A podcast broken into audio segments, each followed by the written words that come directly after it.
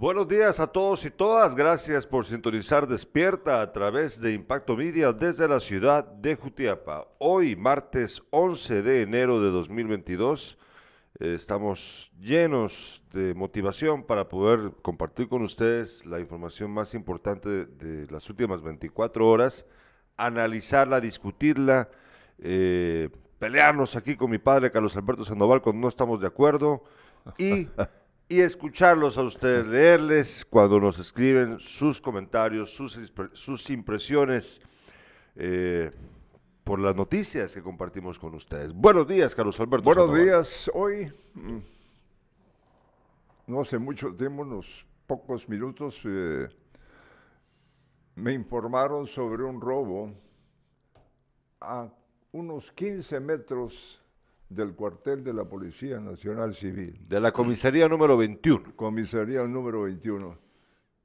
Tienen su valor los rateros, ¿no? Yo creo que... sí, pero eh, como saben que no hay eh, nadie eh, que ande... Antes, ya lo he contado yo aquí, que no habían mucha... Con una unidad que tenía la Policía Nacional Civil, antes Policía Nacional, hacía un recorrido en la ciudad eh, cada ciertas horas, ¿no? Pero que, roben en un lugar a unos 15 o 20 metros, en un restaurante. Ya vamos a contarlo, no, te adelantes. Eh, sí, es una cuestión de... pues vos decís valor, pero yo, yo tengo la impresión de que también se trata de, que ellos eh, ya tienen medida a las autoridades. Mira, ya los tienen medidos. cercano de, a casa, casa. Tan tranquilo que salió el hombre con todo lo que llevaba robado, ¿no? Ni siquiera corrió ni nada, ¿no? No, no, no. Eh, vamos a analizar esta situación en breve. Tendremos mucha más información relacionada con otros temas. Por, por ejemplo, vamos a darle continuidad al asunto de la vacunación. Ya van a ver ustedes qué, asunto, qué, qué hay eh, pues ayer estaba yo dudando porque te recordás que estábamos comentando que estábamos enumerando los lugares a donde la gente se podía ir a vacunar, Y de repente pues nos informaron aquí eh, en producción, nos enviaron una, captura de pantalla de, de una, de una, pues, de una, como una circular informativa que andaba por ahí de ocho lugares donde estaban aparentemente vacunando el complejo deportivo. Y aquí les vamos a contar si era verdad o no eh, esta información que nos dieron. Ah, se van a enterar ustedes de eso. De eso y más se van a enterar ustedes hoy en breve acá en Despierta. Esta mañana que eh, pues ya se nota, Carlos Alberto, los efectos que, bueno, ya se nota lo que había advertido el Incibume. Hace unos días eh, durante, yo creo que fue el sábado que, salió la noticia, que el INSIBUME ya había notificado que habría un descenso en la temperatura. De hecho, ya nosotros lo habíamos advertido. ¿Te recordás que creo que fue el día viernes o el jueves? Eh, pues aquí yo tenía el, el, registro de cómo iba a ir descendiendo poco a poco la temperatura en el país y en particular en Jutiapa. Y eh, pues aunque ahorita estamos a 20 grados, hemos amanecido pues un poquito con, con dos grados menos en ocasiones, sí se nota en el ambiente el que próximamente, en las próximas horas, es posible eh, el efecto que había advertido el Insibume sobre el clima por la llegada de un nuevo frente frío sea notorio para nosotros. Ya ven ustedes cómo se ve el cielo ahí afuera. Está nubladón, sí. ¿verdad? Nublado y con, pues sí, el Suchitán, mira qué bonito se mira. Si te fijas bien, Carlos Alberto, a mí me encanta el efecto, no sé si ustedes lo podrán ver desde acá, mis amigos, pero eh, se puede ver el efecto del sol que pasa entre las nubes y entonces parte del Suchitán se ve con sombra y parte con sol. Se ve muy, muy lindo, a pesar de que no vemos la, el cráter del volcán, la cima del volcán, ¿verdad? Pero se ve precioso. Bueno, eh, fíjate que nos escriben nuestros espectadores ya, nos dice Duarte Girón, hay que ponerles mano dura. La policía de Adorno está en Jutiapa, solo joden a los trabajadores. Bueno, eh, lo de la mano dura, pues yo no sé, mi amigo, fíjese de que esto de la mano dura, tan cacareado, por ejemplo, por el gobierno de Otto Pérez Molina en su campaña primero y después ya siendo presidente, eh, fíjese de que el índice, el índice de la violencia en Guatemala, la tasa de violencia eh, física, ha disminuido muchísimo en los últimos años. Guatemala dejó de ser uno de los países hiperviolentos del mundo. Es un país violento, sin duda lo es, pero ha disminuido bastante la tasa de violencia, de criminalidad en nuestro país eh, a lo largo de los últimos 10 años. De hecho, de hecho, déjenme agregar que esta, esta disminución empezó en el gobierno de Álvaro Colón. Fíjese, desde ahí, o sea que ya hace como 12 años es que ha ido en, descenso, no enorme descenso, ¿verdad? No estoy, no vamos a mentir, pero sí ha habido, porque te recordás que en los gobiernos, sobre todo el, gobierno, uno de los más violentos fue el de Berché, pero de ahí en adelante, poco a poco, poco a poco, ha ido bajando. Esto es producto del trabajo de muchas instituciones, sin duda alguna, eh, que ha logrado hacer funcionar esto. Eh, pero entonces, lo digo porque no se justificaba ya tanta babosada de mano dura. ¿Se recuerdan aquella cancioncita de Otto Pérez Molina que decía, mano dura, cabeza y corazón? que solo, solo cosas de mal gusto. Eh, y ahí andaba la gente cantando la cancioncita porque nos vendieron, fíjate, fíjate, mira, pues, nos vendieron la idea de que el mayor problema de Guatemala era la violencia. Y la verdad es que no, Carlos Alberto. yo no estoy diciendo que no muera gente por violencia. No digo que no. Y lo peor es la violencia contra la mujer. Déjeme decirle. Que esa sí va al alza. Esa sí no ha disminuido. Esa va para arriba. Yo hablaba de que había disminuido la violencia en general, pero la violencia contra la mujer va al alza. Eh, nos vendieron esa idea de que el gran problema del país era la violencia. Y yo no dudo que sea uno de los grandes problemas del país, pero no es el mayor problema del país. No es verdad. Y para muestra un botón, mire usted, eh, es verdad que el departamento de Jutiapa, aquí ocurren crímenes, pero, a ver, cuénteme usted, ¿usted ha sido víctima alguna vez de un crimen? ¿Vos has sido víctima alguna vez de un crimen? ¿A vos alguna vez te han asaltado, te han pegado? pues sí te han querido asesinar por tu trabajo periodístico, eso, sí. Pero de ahí en adelante, crimen común nunca ha sido víctima, ¿verdad? No. Yo tampoco. Yo tampoco. Y eso que vivía en la capital, y eso que me, fíjate que yo me subía a los buses, Carlos Alberto. Yo me subía a los buses cuando iba a la universidad, Rafael Andívar, yo estudié en la universidad en el campus central. Pero para irme a la universidad yo vivía en una colonia que se llama Lomas de Portugal, en Misco, una colonia muy bonita. Vivía ahí con mi tía Araceli y mi abuela, la madre de mi padre, todavía estaba con nosotros. Entonces yo todos los, todos los días salía alrededor de las 5 de la madrugada y caminaba, ¿te recuerdas que había que caminar? Eh, bueno, como yo no tenía carro en, el primer año de la universidad, había que caminar hasta la cima de la colonia, porque luego bajabas y te ibas a tomar tu bus a, la carretera por la, donde está la licorera nacional. Exacto. La carretera interamericana. Entonces, fíjate que yo me subía todos los días a, los buses, al, no me recuerdo cómo se llamaban los buses de salida de Misco para... Pero en la Roosevelt paraba y me tomaba uno, el 40R. El 40R me dejaba, pase, cruzaba todo el Boulevard Liberación, entraba a la Reforma eh, y me dejaba en la Guardia, en la, sí, en la Guardia de Honor, sobre la Reforma. Entonces, de la, de la Reforma, no, es que la Guardia de Honor no queda, bien, bien queda sobre la Reforma, ¿verdad? me confundo a veces. Pero luego caminaba yo entonces, cuando me dejaba el bus en la reforma, en, las, en, el final de la reforma, eh, caminaba yo hasta la parada de bus que estaba en, otra parte, donde en el, extremo eh, sur de la Guardia de Honor, porque es un enorme, ¿verdad? Entonces llegaba hasta allí y ahí tomaba todavía el bus número 2, porque había el 1 y el 2, el que me servía a mí el número 2 de los rojos, y ese era el último bus que tenía que tomar que me llevaba directo a la Landívar. Y el regreso, pues eh, yo ya no tomaba, ya no tomaba la 40R, sino que tomaba de la zona de la, de la Landívar, la número 2 me dejaba cerca de la terminal, de la zona 4. Y ahí, ahí tomaba yo mi bus de, para, Misco.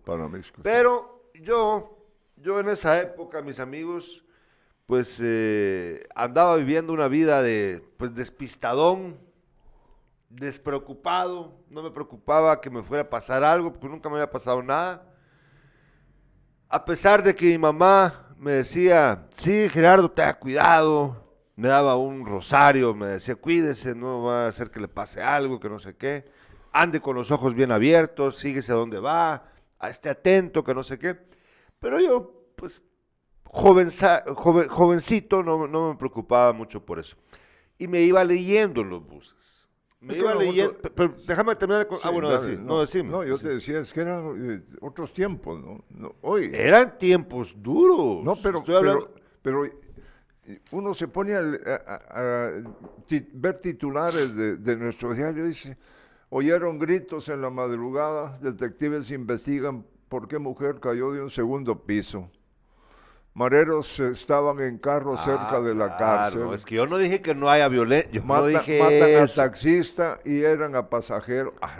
yo no digo que no, yo no estoy negando eso. Yo, solo voy a terminar de contar mi anécdota. Entonces resulta que em, me iba leyendo en el bus, me iba leyendo en los buses, me la, pasaba ahí, o sea que yo iba básicamente con la vista abajo, leyendo.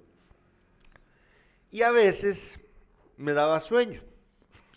Entonces me iba cabeceando en la ventana del bus, así, pa, pa. Fíjate que una vez iba yo durmiendo, me fui, me dormí. Y de pronto, de pronto, cuando abro los ojos, digo, puchis, pero ¿yo dónde estoy? ya me imagino. No, yo no tenía ni idea dónde, dónde estaba.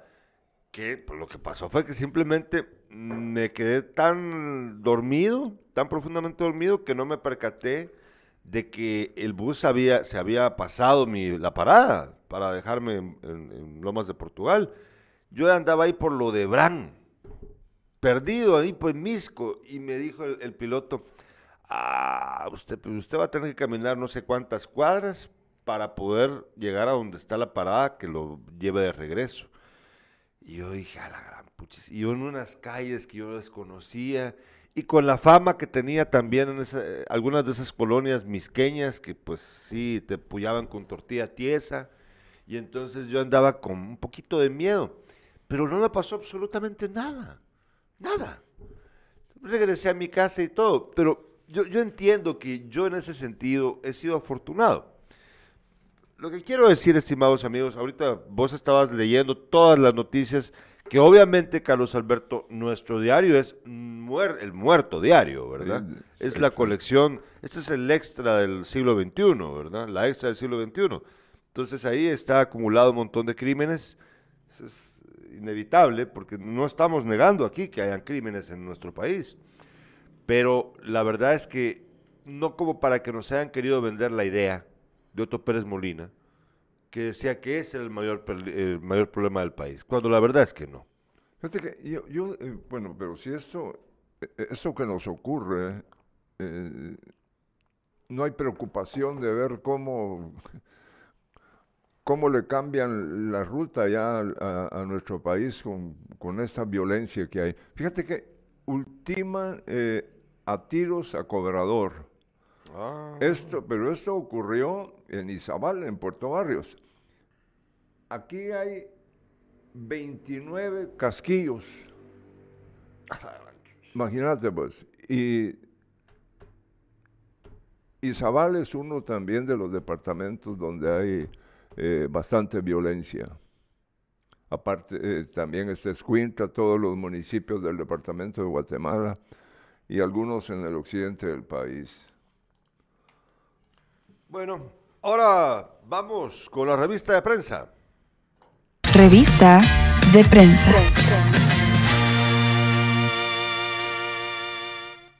Bueno, estos son los principales titulares de los periódicos a nivel nacional e internacional. Fíjense que eh, Prensa Libre titula el día de hoy, el IBE sospecha lavado por 6 mil millones de quetzales. Intendencia reporta aumento de 141% en transacciones dudosas en el 2021, lo que no concuerda con acciones de extinción de dominio. Es decir, que la superintendencia, la, intendencia para la verificación de la evasión eh, sospecha el lavado por 6 mil millones de quetzales. 6 mil millones de quetzales, imagínese usted.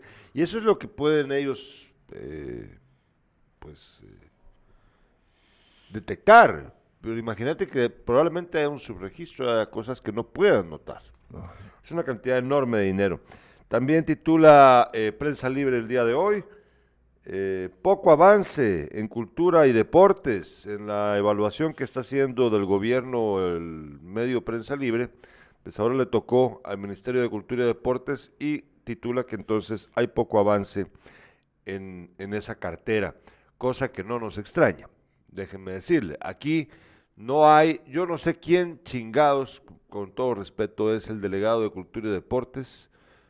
Nunca aparece, nunca hacen nada, que me disculpen, pero es la realidad. Es un ministerio eh, que se ha utilizado siempre para el beneficio de unos pocos y mientras tanto el deporte, el deporte guatemalteco, pues ya ve usted que los logros por ejemplo, de Kevin Cordón, siendo el cuarto mejor badmintonista del mundo según las Olimpiadas últimas, pues son logros de él, de él, de su esfuerzo, del esfuerzo de su familia, de sus patrocinadores. Eh, no tiene en lo absoluto que ver eh, eh, quienes manejan el deporte. No.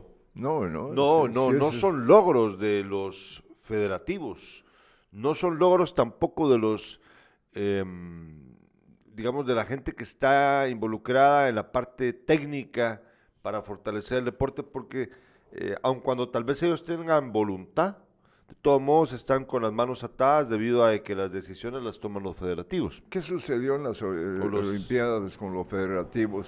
Se andaban, andaban paseando, se llevaban a su familia, gastando dinero, gastando más dinero del que tenían de viáticos disponibles los deportistas, fíjense ustedes siempre es más de lo mismo, son, son una bola de aprovechados. Eh, aquí tuvimos el año pasado, Carlos Alberto, a mi amigo Luis Manfredo Florian Sarceño. Él es instructor eh, en su propio gimnasio y también instructor de karate. Y nos contaba Carlos Alberto en esa entrevista con la que, en la que estuvo el presente, eh, su experiencia con la Federación de Karate aquí en, en Jutiapa, porque Resulta que un día él se entera de que hay un, pues hay un instructor, no sé qué título tienen estas personas, un, instructor de karate, que está ganando como 15 mil, que no, no, sé, no sé la cantidad, ahorita no la recuerdo exacto, pero una cantidad enorme de dinero y ni siquiera venía a Jutiapa a dar las clases. Entonces, un día él, pues cuando se entera de esto, él haciendo esos esfuerzos y ganando menos, vino y, les protestó, les dijo, miren, ¿y ustedes por qué están haciendo esto? ¿Qué ocurrió? Ya no le robaron el contrato. Se terminó su contrato y adiós. Y no nombraron otro. Entonces, bueno, si lo hicieron, no sé. Pero lo que quiero decir es de que en vez de decir, sí tiene razón, pues, que aquí hay un error, darle una explicación, o, o pues hacerlo lógico, que hubiese sido eh, despedir a esta persona que estaba ganando un dinero sin venir a trabajar, lo que hicieron fue despedir básicamente a quien puso la, la queja. Esto es terrible. Entonces esto pasa eh, en todo el, todo el tiempo aquí en Guatemala, mis amigos. Y eso hablando del deporte. Imagínense con la cultura. Imagínense con la cultura. No, estamos jodidos, estamos jodidos con eso. Bueno, eh, también titula Prensa Libre clases serán híbridas, pese a poca conectividad y abandono de planteles. Esa es la realidad. Hay poca conectividad para la gran mayoría de la población estudiantil y han abandonado los planteles educativos. No sé cómo, en qué condiciones podrán recibir los niños y niñas de este país una educación de calidad con seguridad contra el COVID si ni siquiera hay agua en las escuelas. ¿Cómo le van a hacer si no hay agua?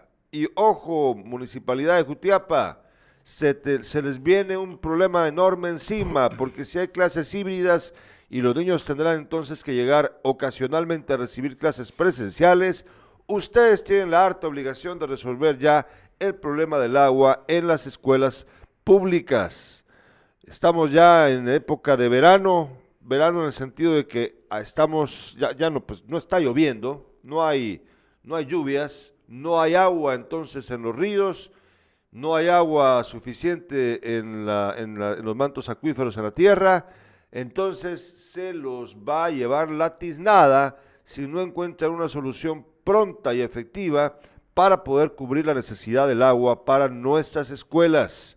¿Cómo se van a lavar nuestros niños para combatir el COVID? Recuérdense que hay que lavarse las manos con agua y jabón profundamente, que saque espuma. Hay que pasarse alcohol, por supuesto, pero con agua y jabón se, se puede evitar el contagio de COVID. Pero ¿qué pasa si no hay agua? ¿Qué pasa? A ver cómo lo resuelven mis amigos. Vámonos con la portada del periódico ahora. El periódico titula Aplicación de primera dosis se desaceleró en el último trimestre de 2021. Solo 27% de 12.6 millones de habitantes de 12 años en adelante han completado su esquema de vacunación. Desde septiembre se observa un descenso de nuevos vacunados.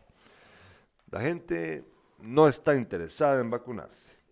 También titula el periódico en la sección internacional, Nicaragua, aislado y con sanciones. Daniel Ortega asume cuarto mandato. Y titula en la sección deportiva, Luis Tena inició el nuevo proceso de la Selección Nacional de Fútbol de Guatemala. Ahora vámonos con la portada de la hora. La hora titula el día de hoy, Ministerio de Exteriores confirma muerte de 39 guatemaltecos en accidente en Chiapas, México. 39 es el número entonces de guatemaltecos muertos en el accidente de diciembre, se recuerda usted, en el que un eh, camión, un tráiler con su furgón eh, volcó aparatosamente y ahí murieron más de 56 personas, de las cuales 39, según el Ministerio de Relaciones Exteriores, son de origen guatemalteco. Y vámonos con la portada de El País. El País titula el día de hoy, La carrera por una vacuna universal del coronavirus. Varios laboratorios y empresas preparan nuevas inyecciones que podrían funcionar contra nuevas variantes del SARS-CoV-2 e incluso contra nuevas pandemias originadas por estos virus. Y también titula Guantánamo, la infame prisión de torturas cumple 20 años con 39 presos aún entre sus rejas. Bueno, vamos a una breve pausa comercial y al regreso los titulares con Carlos Alberto Sandoval.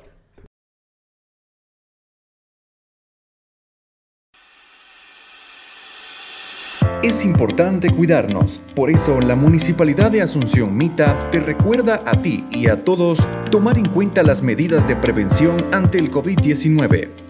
Usar mascarilla correctamente en todo momento, cubrirse la boca al toser y estornudar, lavarse las manos y aplicarse gel, mantener limpio casa, lugar de trabajo y estudio. Recuerda, cuidarse es deber de todos. Un mensaje de la Municipalidad de Asunción Mita.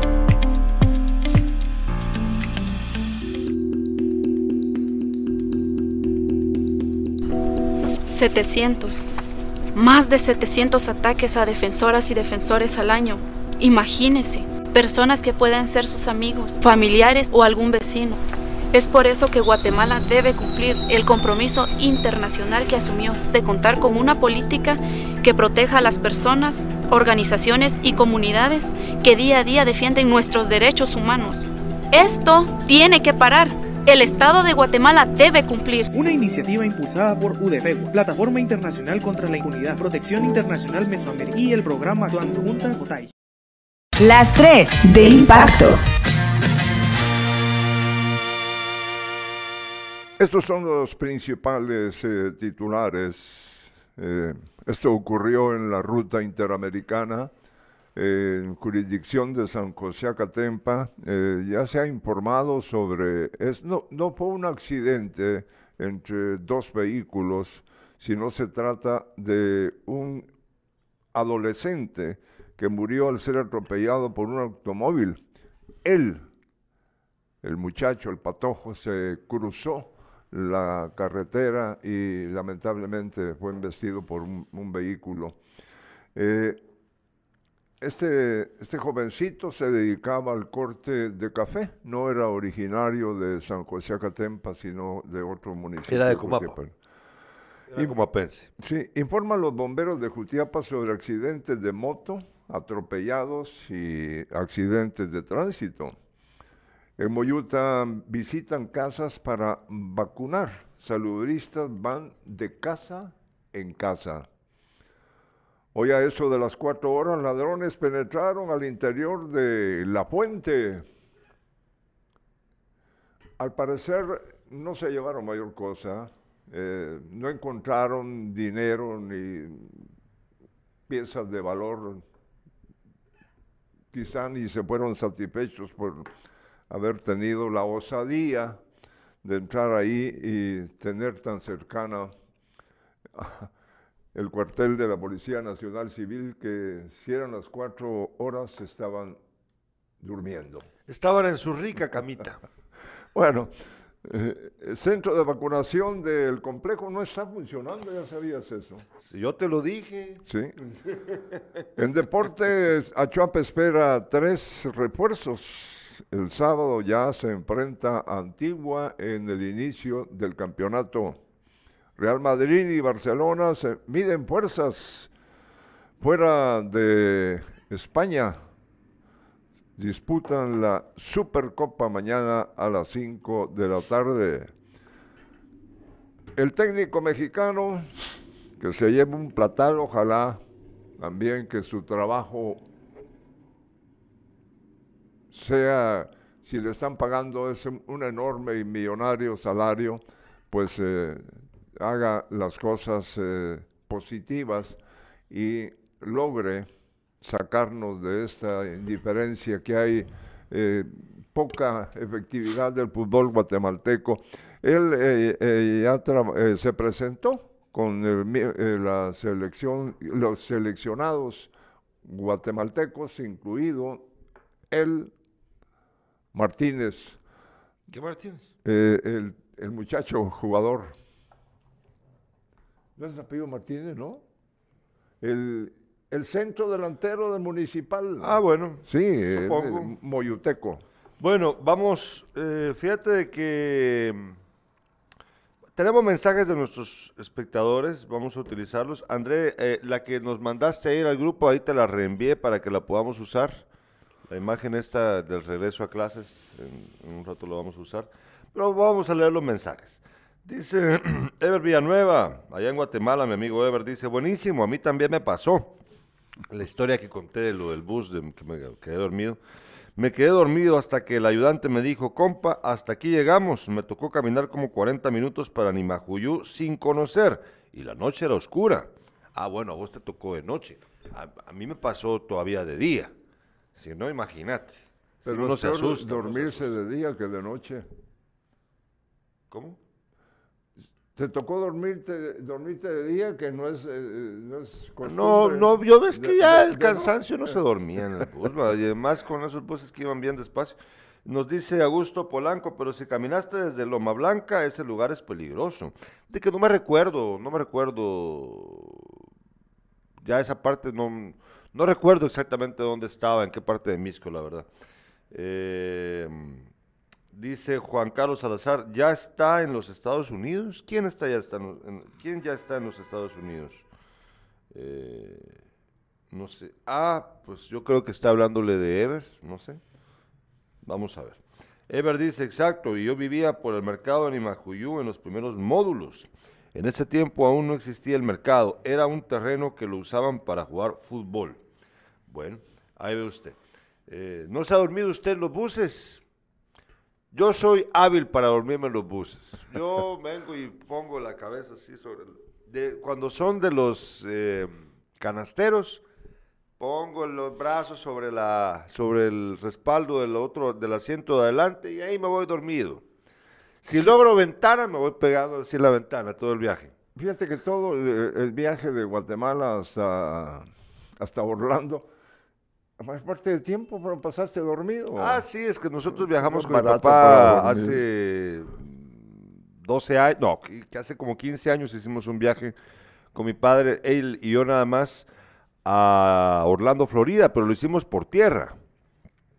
Eh, fueron como 5 o 6 días de viaje, en parte debido a que justo cuando estábamos haciendo el viaje eh, fue cuando pasó lo del huracán Katrina en Estados Unidos. Y eh, fue sorprendente, vieran, vieran qué cosa, porque pasamos justo por todos los estados afectados por el, hu- el huracán. Eh, cuando pasamos por Georgia, no, por, eh, pasamos por eh, Luisiana, Mississippi, Alabama, Texas, no en ese orden, pues, fue Texas, Alabama, Mississippi, Luisiana, bueno, no me recuerdo ahorita, pero la onda es de que sí, eh, muchas de las pequeñas ciudades por donde pasó el bus en el que íbamos eh, estaban inundadas por las aguas provocadas por Katrina y también eh, destrozadas. Las, ¿te recuerdas que habían árboles caídos, las casas todas manchadas por lo lodo? Una cosa bien, bien duro, a la verdad, me imagino, para toda la población de esa parte de Estados Unidos. Y al final hicimos un viaje muy largo y sí me fui dormido, pero comimos tacos en Veracruz. Eh, lástima, fíjate que yo ahorita, si ahorita esta edad que tengo, sí me hubiera gustado, sí me gustaría hacer un viaje así. Claro que sería mejor que uno pudiera andar en su propio carro, ¿verdad? y Pero parar no te donde vas vos a un pero- viaje así tan largo, pues no te vas a dormir tanto. No, vamos a ver que no. Mira, bueno, eh, bueno, vamos Dale, eh, dale, dale. a recordar lo que ocurrió hace pocos días. Eh, hoy tenemos más información sobre la muerte de un adolescente que originario de Comapa, pero estaba en los cortes eh, de café en eh, en. Minutos después de recibir su paga, el menor Kevin Vázquez y Vázquez yacía difunto sobre la carretera. Vázquez, de 13 años, pereció atropellado por un automóvil que continuó su marcha sobre el kilómetro 87, ruta a El Salvador. Familiares informaron que era originario de San José, aldea comapense, y había llegado con los suyos a cortar café en terrenos del sector. Cuando le dieron su jornal, se alegró y cruzó la vía sin fijarse que se acercaba un vehículo. Bomberos voluntarios comprobaron que pereció en el acto a causa de los golpes sufridos. Los socorristas añadieron que fue la segunda persona atropellada en el mismo lugar en lo que va del año. En el servicio anterior se atendió a una joven de 15 años que sobrevivió y fue trasladada al Hospital Nacional de Jutiapa. Fíjate que según los eh, datos de los bomberos, eh, eh, ocurren muchos accidentes en la, en la ruta interamericana.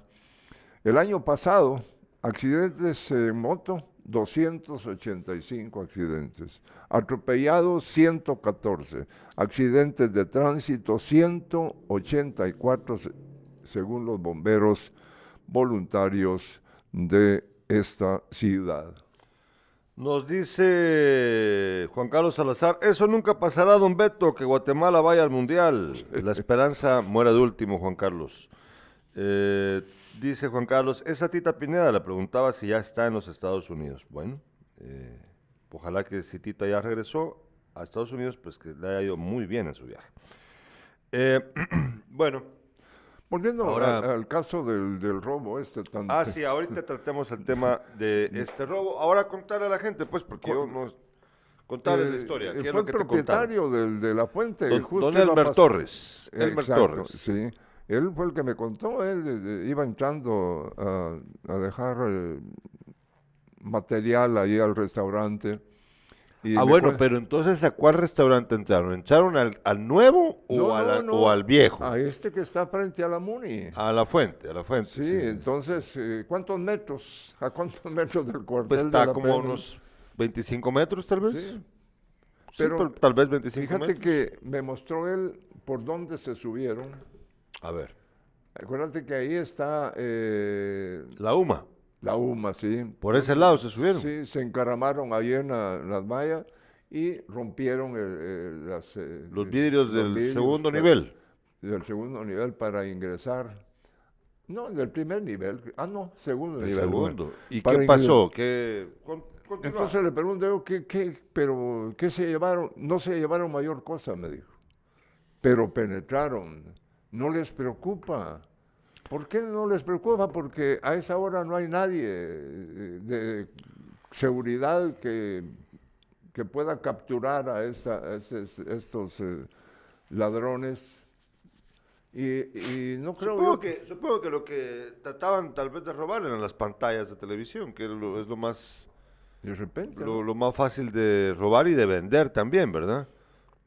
Pero no mira- creo que los utensilios de cocina sean tan importantes para No, ellos no, que se podrían llevar un microondas, un horno tal vez, porque las demás cosas no pueden. dinero o lo que sea, ¿no? Pero Sí, eh, pero es difícil de que los propietarios dejen dinero en el, en el inmueble, ¿verdad? No, eso.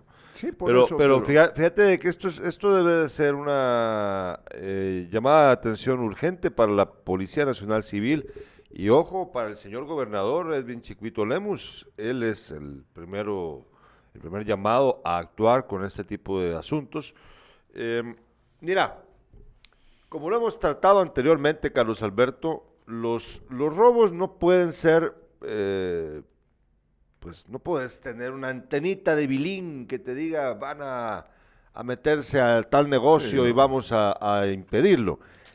Sí se puede con las bandas criminales tener un servicio de inteligencia que determine quiénes son y tal vez das con ellos.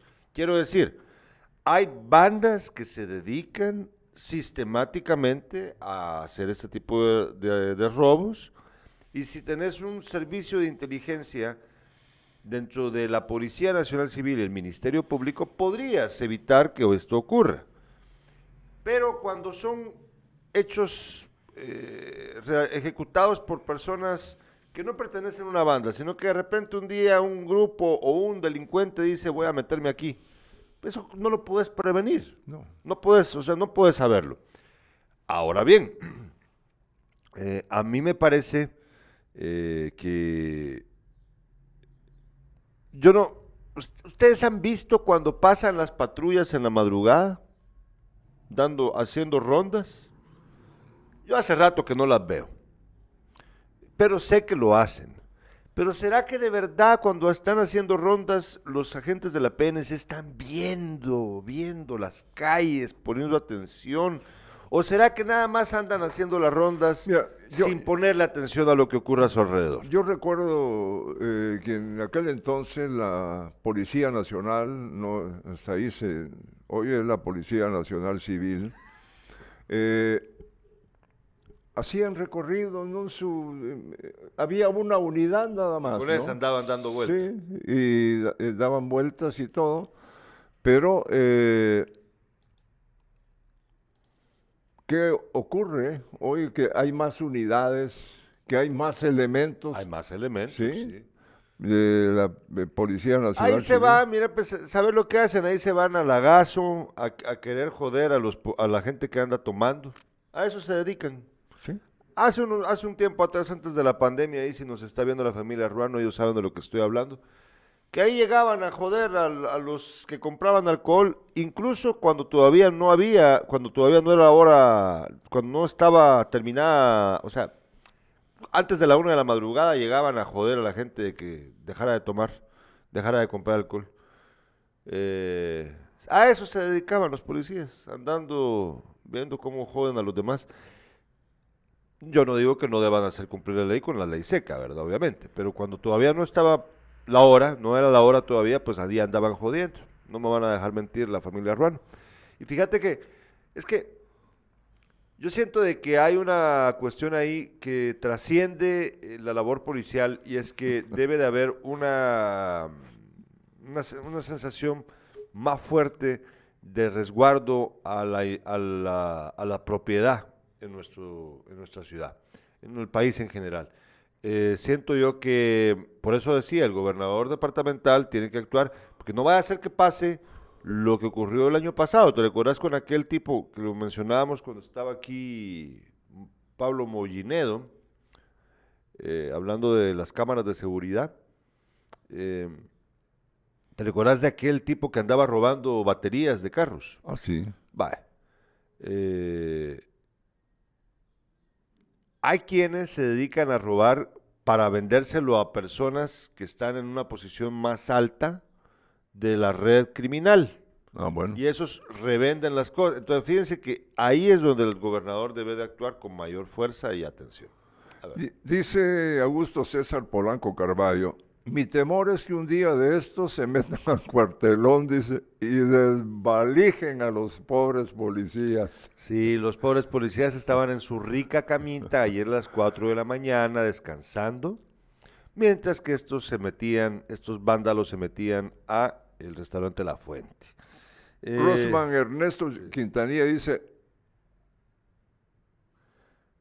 en el día, en cuando- el día, cuando patrullan mucho, se distraen con el teléfono, con el perdón, pero es la verdad. Ah, sí, yo los he visto que andan ahí con el teléfono, yo los he visto a los agentes de la PNC, sí, pero mira, pues Marvin Ah, bueno, Leonidas Najarro Zúñiga dice, el problema es que la policía en la madrugada no se le no se ve en las calles.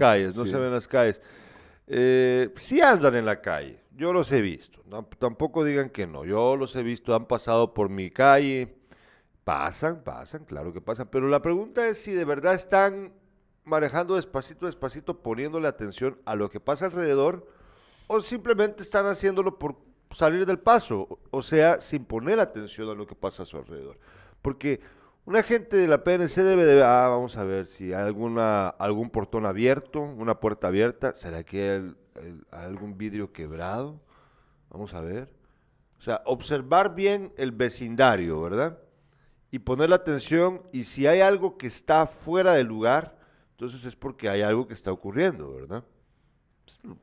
Lo digo yo como un, como un vecino, no tengo experiencia en temas de seguridad, pero mi sentido común me dice de que eso es lo que debe de hacer un agente.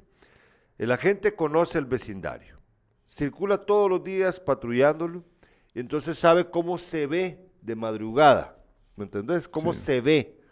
Entonces, si el, si el agente ve, ah, pero aquí hay algo raro, yo sé que hay cosas que pueden pasar desapercibidas. Por ejemplo, puede ser de que el vidrio del, del segundo nivel de la fuente no sea visible desde, desde la patrulla. Puede ser. Pero si fuera el caso de que sí, entonces el agente, si está viendo, si está cumpliendo con su trabajo de patrullar, entonces el agente va a decir, ah, aquí hay algo raro. ¿Verdad? Entonces, esto solo supone, esto tal vez hilando fino, ¿verdad? Pero bueno, ustedes me dirán. Eh, ¿Tenés información sobre el centro de vacunación eh, del complejo? Sí, ahorita Dice- vamos a tratar el tema. Eh, dice Marvin también, por mi colonia ni las luces no, pa- no pasan. Dice, ¿dónde es su colonia, Marvin? Cuéntenos, por favor, para que la- los agentes de la PNC estén al tanto de que los vecinos no los han visto por ahí, que deben de patrullar. Bueno, estas noticias son presentadas gracias al apoyo del doctor Helman Maúljar. Yo confío en mi médico, el doctor Helman Maúljar, justo frente a la antigua Dirección Departamental de Educación en el barrio latino. Para cualquier dolencia, para cualquier necesidad de salud, yo voy con mi doctor, el doctor Germán Maúljar. También este programa está patrocinado gracias al apoyo de Gasolinera Milenio y Milenio Market, con la tienda renovada Milenio Market de gasolineras Shell Milenio, justo frente a Caminos en la carretera interamericana con el combustible cabal, el mejor precio y las mejores ofertas en la tienda renovada Milenio Market de gasolinera Shell Milenio. Bueno, vamos ahora a hablar acerca de la cacareada del centro de vacunación del complejo deportivo que ayer, pues acá nos mandaron la nota. Vamos a usar, si es posible, André, usemos también esa que me mandaste ayer. En producción André Hernández me había compartido. Te lo enviaron a vos, me imagino, ¿verdad, André? Te lo enviaron, sí. Eh, esta, esta, esto fue lo que pasamos ayer, fíjate, mira pues. Esto, esto fue, eh, ahí aparece en los horarios y el lugar en donde se aplicaría, en teoría, la, las vacunas Pfizer y Moderna para primera, segunda y hasta tercera dosis. Ahí aparece, ahí está el, recuadro. Ahí claramente usted ve que dice días de atención de lunes a viernes. Horario de 8 a 1 de la tarde. Y abajo aparece la dirección, dice Complejo Deportivo Jutiapa. Pues bueno, te recuerdas que ayer habíamos hablado de que nos íbamos a ir a vacunar, pero tuvimos cosas que hacer, no pudimos hacerlo ayer. Hoy vamos a ir, hoy vamos a ir. Pero quien sí fue, fue mi primo Gilberto Cosío. Él me llamó en la mañana y me dijo, mira, fíjate que voy a ir a ver cómo está la onda de la vacunación te aviso, para, porque ustedes dijeron que iban a ir, vayan, le dije, y él vive cerca del complejo. Entonces fue. Y me llamó al rato y me dijo, vos, aquí no hay nada. Aquí no hay nada. Entonces pensamos, bueno, ¿será que hay una confusión y tal vez es en el mini complejo? Bueno, voy a ir a ver, me dijo. Fue y en el mini complejo tampoco hay nada. No. Entonces, fíjense ustedes, ayer estábamos en con este tema y recuerdo que un, un espectador cuando empezamos a analizar, a desmenuzar los lugares que estaban disponibles para vacunarse, de repente un espectador dijo, bueno, pero pensándolo bien, sí hay varios, varias opciones, nos puso el, espectador. Entonces yo razoné y dije, pues sí, la verdad sí, porque si está, el, si sí hay eh, vacunación en el complejo, pues tal vez ahí ya se equilibra un poco y tal vez mi crítica está un, tanto injustificada. No del todo, por cierto, porque hay otras cosas que no me, no me retracto. Pero resulta que eh, ni siquiera era verdad que, estuvieran trabajando en el complejo deportivo. Fíjate de que ayer me dijo mi amigo y productor de Sin Casacas, el programa vespertino de Impacto Media, Adriel Tobar. Adriel Tobar se fue a vacunar ayer a la brigada, a la tercera brigada. Cinco horas. Cinco horas tomó. Te voy a mandar ahí, Andrés, la foto que nos envió Adriel Tobar ayer. Cinco horas pasó él esperando ser vacunado en ese centro de vacunación. Eh, ayer también, entiendo, André, vos te fuiste a vacunar, ¿verdad? ¿Cuántas horas pasaron? Tres horas para vacunarse. Fíjate de que ellos se fueron en grupo, entiendo yo que fueron varios de los amistades, porque lo que pasa es de que dependiendo de la vacuna, tenés que tener eh, cierta cantidad de personas que justifiquen eh, abrir el frasco. Son, son 10. Para una vacuna, creo que para, vos te pusiste Pfizer, o Pfizer. Sí. Son 6.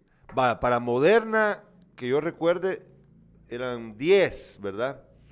Sí, entonces, eh, el problema, no te entendí. Ahí me va a escribir.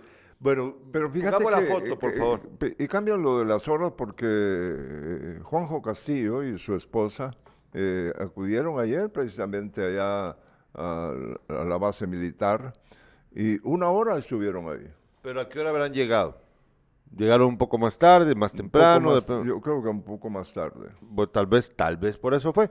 Pero es que mira, ahí viene el, una cosa clave, que es lo que yo con lo que yo insisto.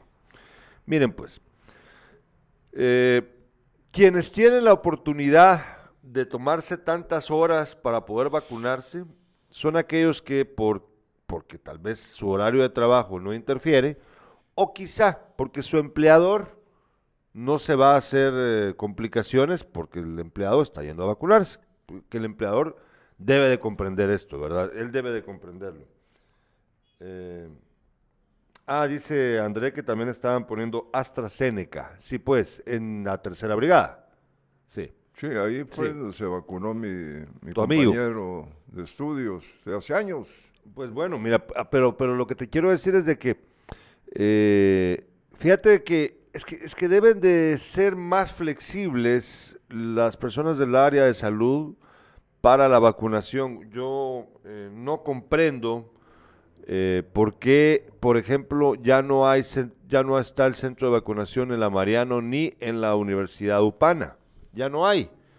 Ya no hay. Ayer discutíamos acerca de lo de la arena y sol, pues ya usted lo escuchó ayer. Eh, ahí tenemos unos videos que ustedes van a tener disponibles, videos cortos en TikTok y en Facebook también para que los puedan ver. Videos que cuentan un poquito de esto en versión resumida. Pero el punto es que eh, debería de facilitársele al, al guatemalteco y guatemalteca la vacunación en vez de venir y ponerle horarios tan absurdos como de 8 a 1 y de lunes a viernes. O sea, eh, ¿qué va a hacer el, que no puede dejar de trabajar? ¿Cómo le va a hacer para ir a vacunarse? No se puede, no se puede y no se debe. Esta, nota es de, de Catalina Jarquín, eh, de Moyuta, eh, allá está Catalina. En el barrio El Mirador dice, en esta localidad y aldeas como Poza del Llano, salubristas se dieron a la tarea de visitar de casa en casa para aplicar vacunas contra el COVID-19. De esta forma, adolescentes y adultos pueden acceder a cualquiera de las tres dosis de los biológicos de Pfizer y AstraZeneca según la encargada del personal de salud, Ingrid Lemus, con estas jornadas aumenta la cantidad de personas vacunadas y así eh, las que están pendientes completan sus esquemas y se protege del virus. Se han logrado vacunar a unas 80 personas con las diferentes dosis. Así esperamos llegar a más lugares. O sea que van a pie de casa en casa. Eh, me pues imagino yo que la, eh, en nuestro municipio, eh, no, es tanto el problema de quienes, eh, las aldeas cercanas aquí, sino las que son lejanas, de cerca de, de, 20 aldeas en la parte de arriba, ¿no? no sé cómo estarán vacunando ahí. Son las 7 con 59 minutos. Si usted quiere, puede enviarnos mensajes de texto. Aquí vamos a ver. Eh, no tenemos nuevos. Todavía no. Solamente el último fue el de Marvin Leonidas Najarro, que habla de que ni las luces pasan por ahí. Podemos usar la foto que te envié ahorita, André, porfa. Fíjate de que aquí hay un asunto muy, muy, muy interesante. Ayer eh, nos compartieron esta imagen de la intervención del presidente en su conferencia de prensa. Eh, a mí no me, me parece que se ve muy extraña esta imagen, pero entiendo de que es real. Mira, por favor, pon atención ahí. Ah. Ahí, ahí se ve, se ve un agujero que tiene el presidente de la República, Yamatei, que pues, por ejemplo, mi amigo Ramiro McDonald, semiólogo de la Universidad Rafael Andívar y de la San Carlos, pues estaba haciendo él un comentario relacionado con esto porque decía que se veía tan extraño que era lo que más llamaba la atención del discurso del presidente. Es que está delgado. sí, mira, aquí puedes ver la imagen por si no la ves bien allá. Se ve bastante grotesco, la verdad. Sí, sí. Pareciera como que hubiera, eh, le hubieran hecho una traqueotomía, pero no, no es una traqueotomía. Según lo que nos ha informado nuestras amistades, eh, parece que el presidente se, se realizó una, se llama manga gástrica una, una intervención para ayudarle a bajar de peso. Y la reducción de menos la reducción del peso del presidente de forma drástica, producto de esta intervención quirúrgica, le ha provocado que, pues, pues, debido al, pues, a su cuerpo que ya estaba, estaba gordito, pues entonces conforme va perdiendo peso, se le forme esta, esta extraña eh, textura o pues apariencia en su en su cuello, en su sí, pero es que se ve muy extraño. Sí, pero se ve bastante delgado. Sí, se ve bastante delgado. Eh, Y fíjate que ahorita, ahorita se está haciendo público que la vicepresidenta de Estados Unidos, Kamala Harris, ha llamado a Alejandro Yamatei y han hablado sobre responsabilizar a actores corruptos y otros temas de cooperación. Ayer ocurrió esto, una conversación entre ambos. De acuerdo con la Embajada de Estados Unidos, Harris reafirmó el compromiso de la administración de trabajar junto con Guatemala en una amplia agenda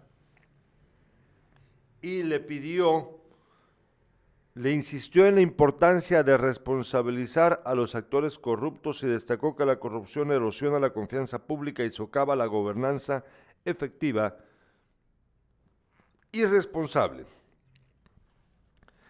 Por su parte, el gobierno informó sobre el encuentro de Harris y Amatei, pero a diferencia, fíjate, a diferencia de la información de la Embajada de Estados Unidos, en el comunicado no se menciona los temas de corrupción que fueron tratados y destacan la felicitación por el abordaje del resto de temas. Claro, ¿verdad? Presidente, no le conviene decir, miren, me llamaron para decirme de que haga algo con los corruptos. No, no, porque lo que pasa es de que a su alrededor están los corruptos. Sí. No le conviene. Bueno, vamos a ver. tenemos más mensajes de los espectadores. Nos dice Fernando Peñate. Cuando me fui a vacunar en Arenisol habían tres personas tomando datos. Andaban cuatro solo saludando a los que iban llegando y dos enfermeras vacunando. Una preparaba la jeringa y la otra vacunaba. Tienen que tener unas cinco enfermeras por lo menos para vacunar. Fíjese mi amigo Fernando, vecino del barrio latino, que eso es justo lo que me hablaban ayer mis amigos. Eh, el personal es escaso, hay algunas personas que están haciendo nada, o sea, eh, como usted dice, saludando. No, eh, sí es necesario que haya gente que, que sirva para mantener el orden, ¿verdad? entonces, una persona manteniendo el orden de la fila y los otros, ¿qué están haciendo? ¿Qué están haciendo de verdad? Yo no entiendo. Es que miren, yo por eso insisto, insisto con esto. Miren, aquí hay un problema de vocación, de disciplina, de entrega, de mística. Yo no digo que para todos, pero algunos empleados, algunas personas simplemente están sentadas ganándose el salario. No tienen vocación de servicio. Y los líderes de la institución, hablo concretamente del área de salud, no tienen eh, capacidad de tomar decisiones eh, de logística que sirvan para facilitar, para hacer más expedita la vacunación. Somos uno de los municipios que están a media tabla a nivel departamental de vacunación. Fíjense, hay baja cobertura de vacunación y aún así tenemos los centros de vacunación lejos de los centros, del centro urbano y con poco personal para llevarlo a cabo. ¿Por qué? ¿Por qué? Aclárenmelo, por favor teniendo un bajo nivel de cobertura. Es lo mismo que yo he dicho anteriormente, Carlos Alberto. Si vos estás haciendo mal tu trabajo, te van a, te van a regañar. Aquí están haciéndolo mal. En cualquier otra, si fuera empresa privada, ya los hubieran despedido por ineficientes. ¿Cómo puede ser que tengan esa cobertura tan baja? Mientras que el progreso ya casi llega al 80% de gente vacunada. No, hombre, no jodan. Nos dice otro espectador, para ponerse toda una diva, dijo Aldo Dávila, con respecto a la operación del presidente. Y también dice Rusman, esas operaciones son para... Ah, no, eso ya lo, eso ya lo leímos, es el mismo mensaje. Bueno, ¿qué nos queda pendiente, Carlos Alberto? En deportes. ¿No te quedaba otra noticia local? ¿Todavía no? ¿Cuál? ¿No te quedaba otra noticia local? No, no, no. Ah, bueno, bueno, dale. No. Bueno, en Deportes Achuapa espera refuerzos, eso lo dijo el técnico ayer. Tres refuerzos se esperan eh, en Achuapa, pero hay que recordar que ya el campeonato, el torneo del fútbol más importante del país arranca ya el sábado y es precisamente eh, Antigua quien recibe al Deportivo Achuapa. Ojalá y logren encontrar eh, de manera rápida esos tres refuerzos eh, que, que hagan un buen trabajo, por cierto. Real Madrid y Barcelona se enfrentan fuera de España, disputan la, disputan la Supercopa. Mañana el partido está programado para las 5 de la tarde. En cuanto al mexicano Tenas, eh, ya comenzó... Tena. Tena, ¿sí? Tena, no Tenas, Tena. ¿Cómo? Luis Fernando Tena. Tenas. Es sí. que no es Tenas, es Tena. Ah, no, ah, no, Tenas, es- los de Tenas Esos son los de aquí. Sí, no, sí. Entonces ya comenzó su trabajo con la selección eh, nacional de Guatemala y bastantes, eh, buena cantidad de, de- de jugadores, eh, no puede uno decir buenos jugadores, sino regulares ju- jugadores hasta que muestren lo contrario, ¿no? Eh, y que el señor este que tiene el compromiso de llevarnos a un mundial y de llevarse buena cantidad de dólares para, para México, pues haga un buen trabajo, ¿no? Pues ojalá que sí. Bueno, eh, les agradecemos su sintonía, les agradecemos su sintonía. Eh, mañana despierta, como todos los días, a las 7 de la mañana. Hoy vamos a ver si tenemos la oportunidad de confirmar la presencia de las personas de táctica y estrategia para el Sin Casacas de hoy. Si no, pues lo vamos a, lo vamos a posponer para otro día, porque vamos a darle continuidad al tema de las cámaras de seguridad, la seguridad en el país, con Pablo Mollinedo desde acá, pero también la gente de táctica y estrategia que hemos tenido en los programas anteriores, expertos en seguridad a nivel nacional e internacional. Vamos a ver si lo logramos confirmar para el día de hoy. Si no, pues lo vamos a dejar para otro día. Y eh, miércoles, jueves y viernes sí, vamos a estar pilas con ustedes para tratar los temas en Sin Casacas. Les agradecemos. El viernes... eh, El viernes eh, vamos sí, a tener... sí, Ah, sí. El, viernes vamos a tener, eh, porque lo habíamos anunciado para el día de hoy, pero no, no se pudo.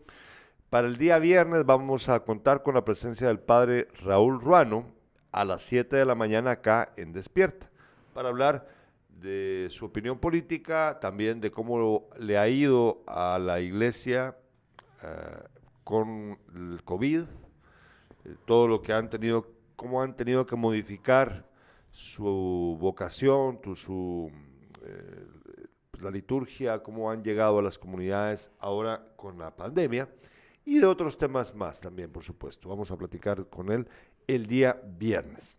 Nosotros les agradecemos su sintonía esperamos que nos vuelvan a, a ver mañana a las 7 de la mañana.